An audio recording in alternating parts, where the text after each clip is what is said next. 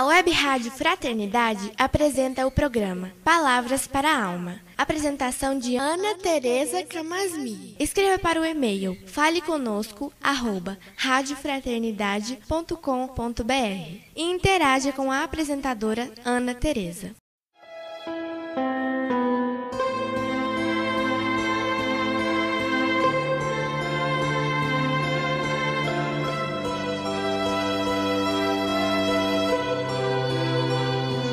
Olá, amigos da Web Rádio Fraternidade.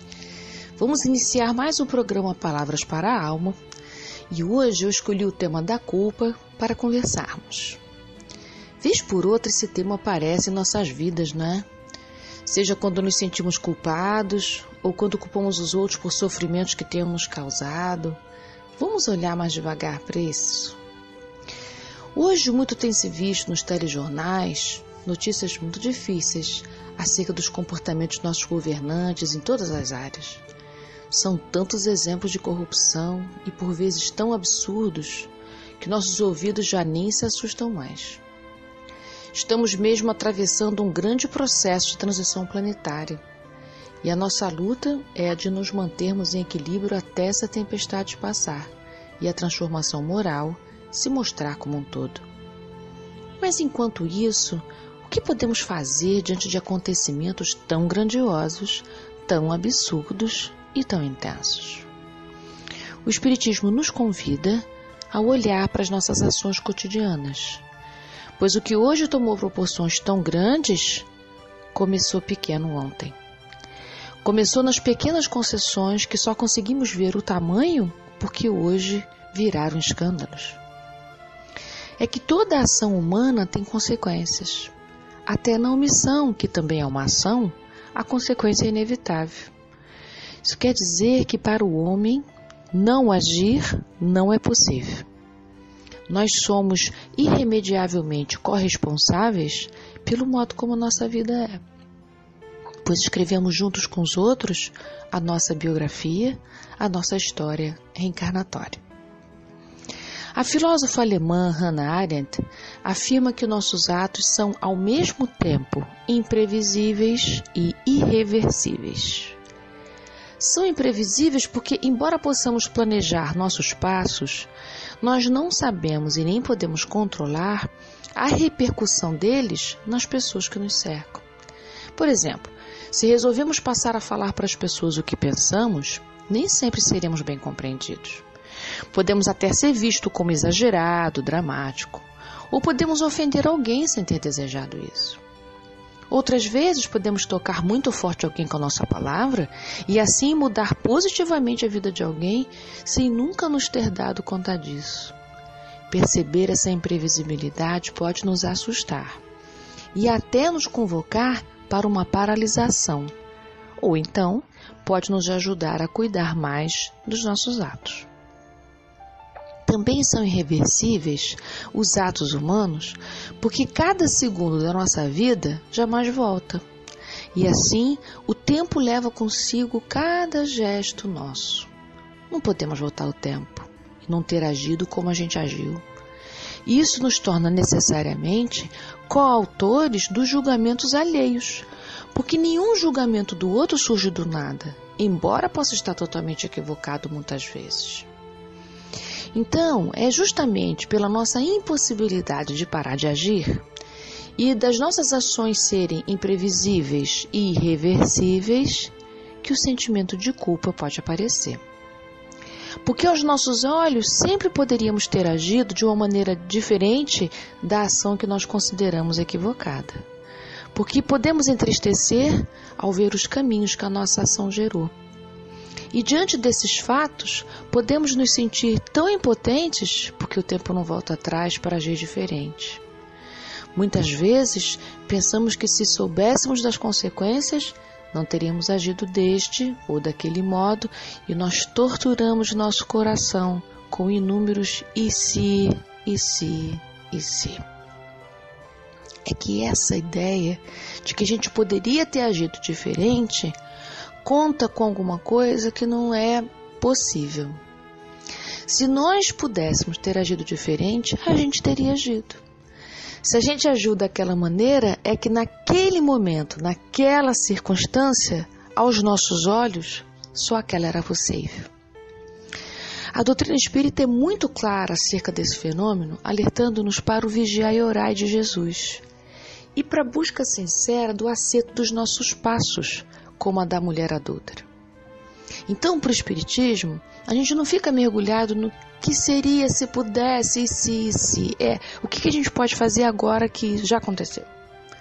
Porque ninguém será eternamente culpado perante a misericórdia divina, pois isso iria de encontro aos princípios da evolução, seria contrário. Nós somos e estamos sempre na infinita escalada do crescimento. Estacionar não é nossa meta, embora isso possa acontecer no nosso percurso. Reparar, reconstruir, essa é a nossa tarefa que permite aprendizado. Porque falhar é a nossa sempre presente possibilidade. Estamos em processo de transformação. Demorar-se na culpa promove quistos mentais de autoflagelo, de vitimação que não contribuem para reparar as nossas faltas, nem com a gente nem com os outros. Por isso, a cada ato culpável, temos a possibilidade do perdão e a abertura para a promessa. Perdão para consigo mesmo e para com aquele a quem ferimos ou fomos feridos. E a promessa diante da gente e diante do outro para não repetirmos equívocos. Ou seja, podemos prometer pelo menos tentar fazer diferente. Ou talvez de pensar mais um pouco antes de agir. Embora isso não evite completamente a possibilidade da gente falhar. Então, diante desses atos difíceis, podemos nos posicionar de três modos.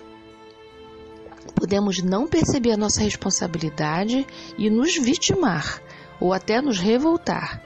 Ou então nos mantermos indiferentes, culpando os outros ou o mundo pelo que nos acontece.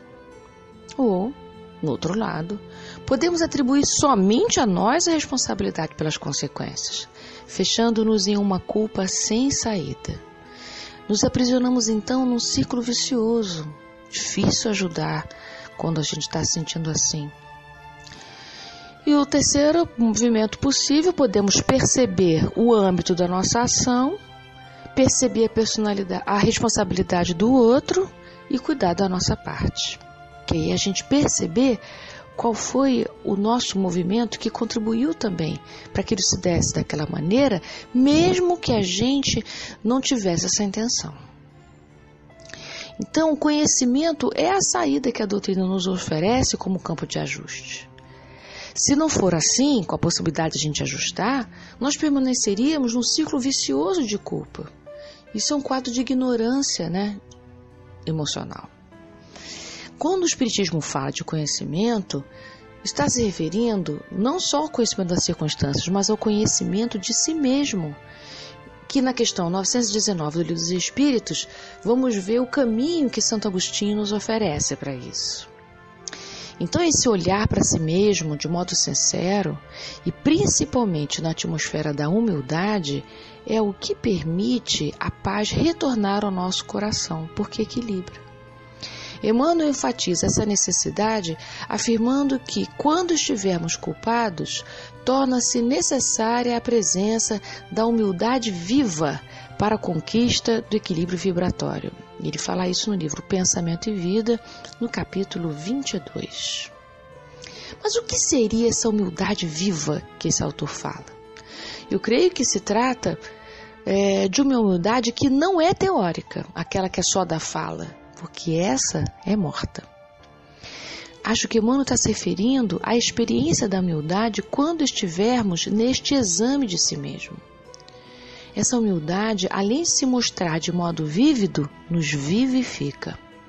Ela se dá quando podemos fazer esta viagem interior sem julgamento, ou seja, sem a soberba que nos faz justificar todos os atos como também sem a autocomiseração que nos impede de identificar a real dimensão das nossas atitudes e das suas consequências.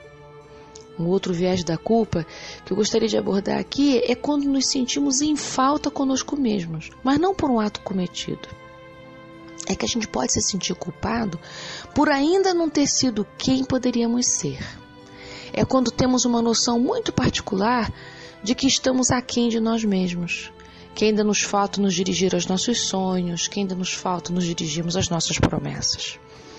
Perceber isso pode nos fazer culpados porque nós nos sentimos devedores de nós mesmos, não tem nada a ver com os outros. Como nós somos espíritos de possibilidades, estamos sempre lançados à possibilidade de escolher. E sempre haverá um caminho que a gente não pôde trilhar, em detrimento de algum que a gente escolheu. Por não podermos escolher todos os caminhos numa única existência, por esta se dar em um tempo finito, sempre teremos a sensação de que temos muito a realizar. Precisamos é nos pôr a caminho, como dizem os índios norte-americanos Hope em sua oração. Nós somos aqueles por quem estávamos esperando. Sendo assim, se nos dispusermos a realizar nossos sonhos e o fizermos de modo pleno, com nossos sentimentos sintonizados aos pensamentos e às ações, a chance de nos sentirmos em paz conosco mesmos e de nada nos faltar é inevitável e possível. Até o nosso próximo programa.